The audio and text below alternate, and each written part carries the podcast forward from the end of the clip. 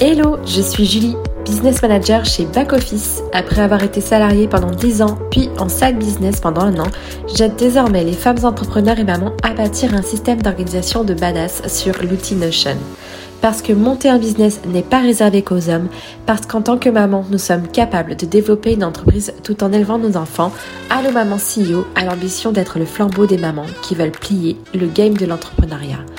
À travers ce podcast, je partagerai mes astuces, mes retours d'expérience sur les actions et stratégies à adopter pour organiser et mener à bien votre projet de business tout en cumulant vie de maman, de femme et d'entrepreneur comme j'ai pu le faire depuis maintenant deux ans. Hello et bienvenue dans l'épisode 16 du podcast Allo Maman CEO.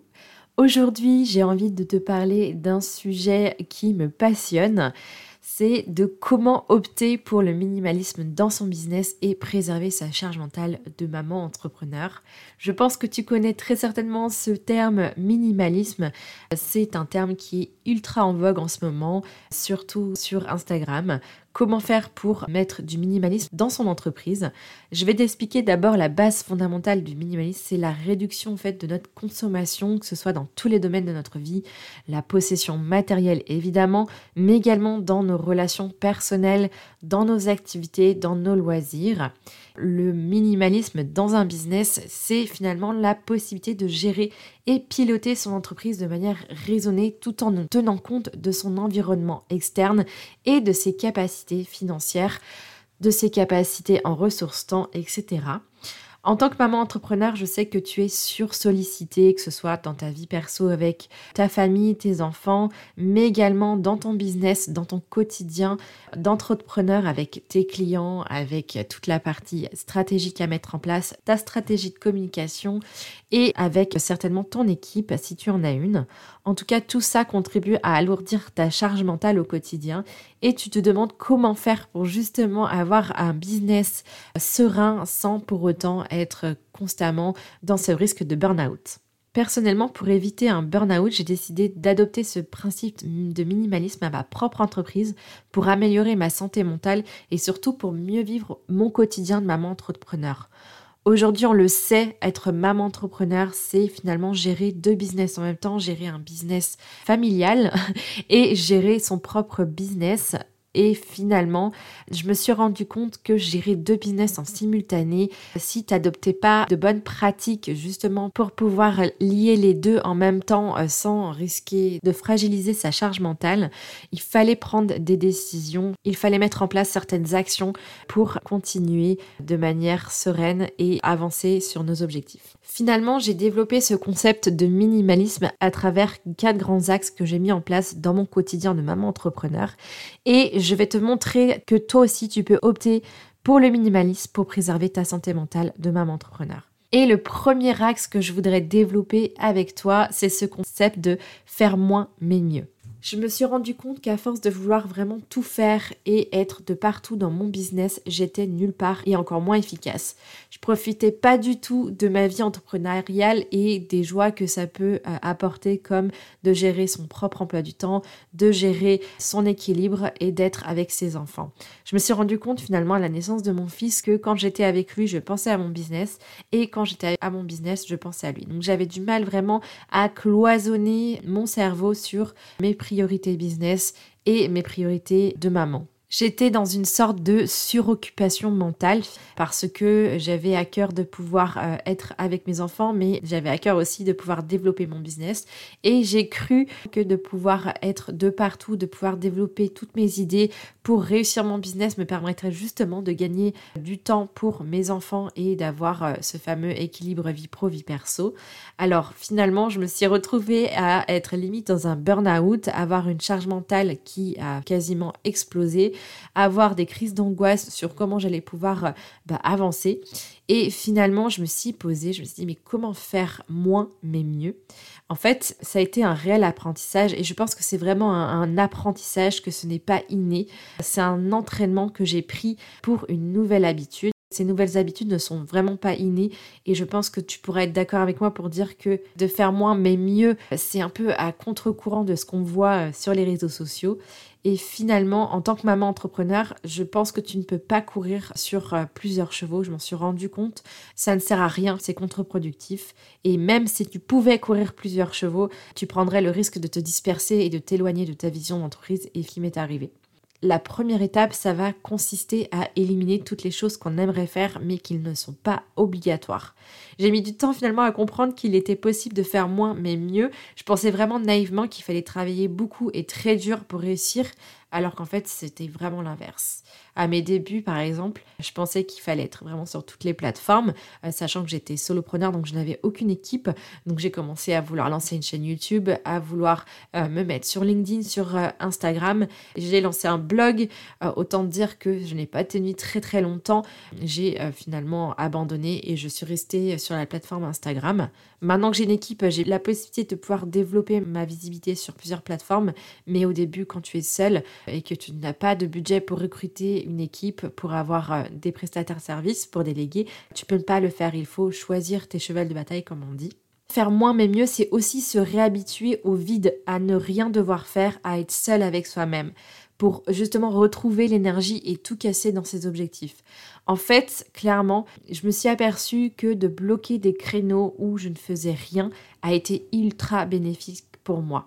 C'est-à-dire j'ai allégé mon emploi du temps, quitte à me mettre des créneaux de vide où justement je pouvais prendre le temps pour moi, pour mes loisirs ou pour mes enfants, ou justement pour réfléchir, faire une introspection sur ce que je voulais réellement pour ma vie entrepreneuriale.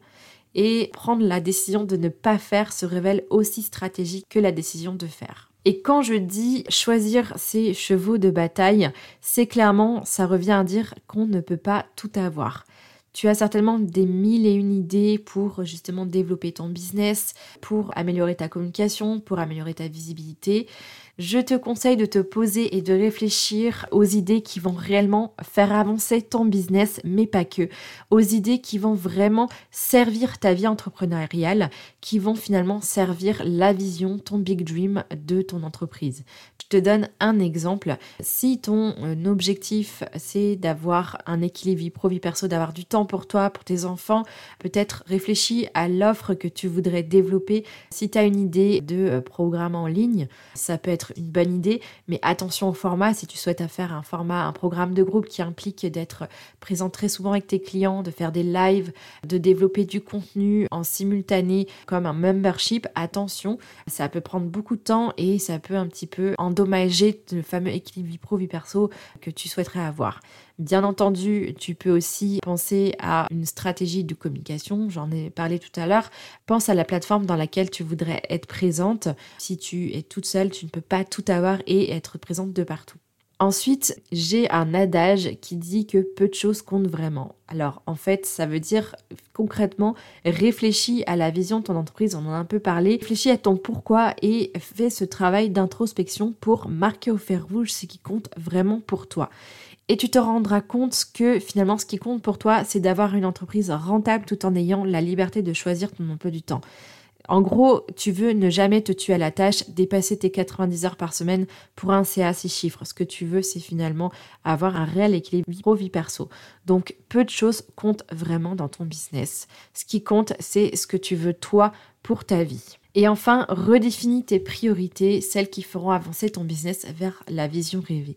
Quand je dis faire moins mais mieux, c'est finalement faire ce difficile travail des vraies priorités qui vont impacter ton business sans oublier ta vie de maman et de femme. En fonction de tes priorités, tu vas dessiner tes objectifs en totale adéquation et tu vas bâtir un plan d'action à la hauteur du temps que tu veux vraiment prendre pour ces objectifs et à la hauteur du temps que tu veux attribuer à ta vie perso. Et concrètement, je te conseille de te poser les questions suivantes pour chacune de tes actions ou de tes tâches. La première question, c'est est-ce que je dois vraiment la faire?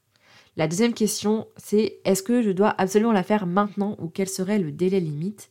Et la troisième question, quelles sont les réelles conséquences si je ne fais pas cette tâche? Et je te conseille également de poser tes tâches de base, c'est-à-dire les tâches qui sont indispensables à ton bien-être, comme prendre une pause ou passer du temps avec tes enfants ou ton cours de sport. Rien que mettre tes cours de sport dans la semaine te permettra finalement de redéfinir les priorités de ta semaine et redéfinir ton équilibre vie pro-vie perso. Je te conseille également d'ajouter dans ton planning des créneaux où tu ne mettras rien. Tu peux même appeler ces créneaux rien. Tu laisses quelques créneaux, environ 10% de ton planning global pour justement des imprévus ou pour faire face simplement à une baisse de productivité. Comme ça, tu auras une vue plus réaliste de ce que tu peux faire et utiliser ces créneaux tampons pour ajuster si jamais tu es en retard. Si finalement tu es toujours dans le rouge, malgré tout, tu peux assumer consciemment de repousser certaines tâches dans le temps en assumant la conséquence de ne pas les faire ou bien en déléguant. Tu verras que rien que le fait de te concentrer sur tes priorités qui correspondent à ta vision de business, tes objectifs vont se clarifier d'eux-mêmes. Tu pourras enfin réaliser les actions qui sont vraiment au service de tes actions et de ta vision. Et tu vas naturellement choisir tes batailles et laisser celles qui ne feront rien pour ton business.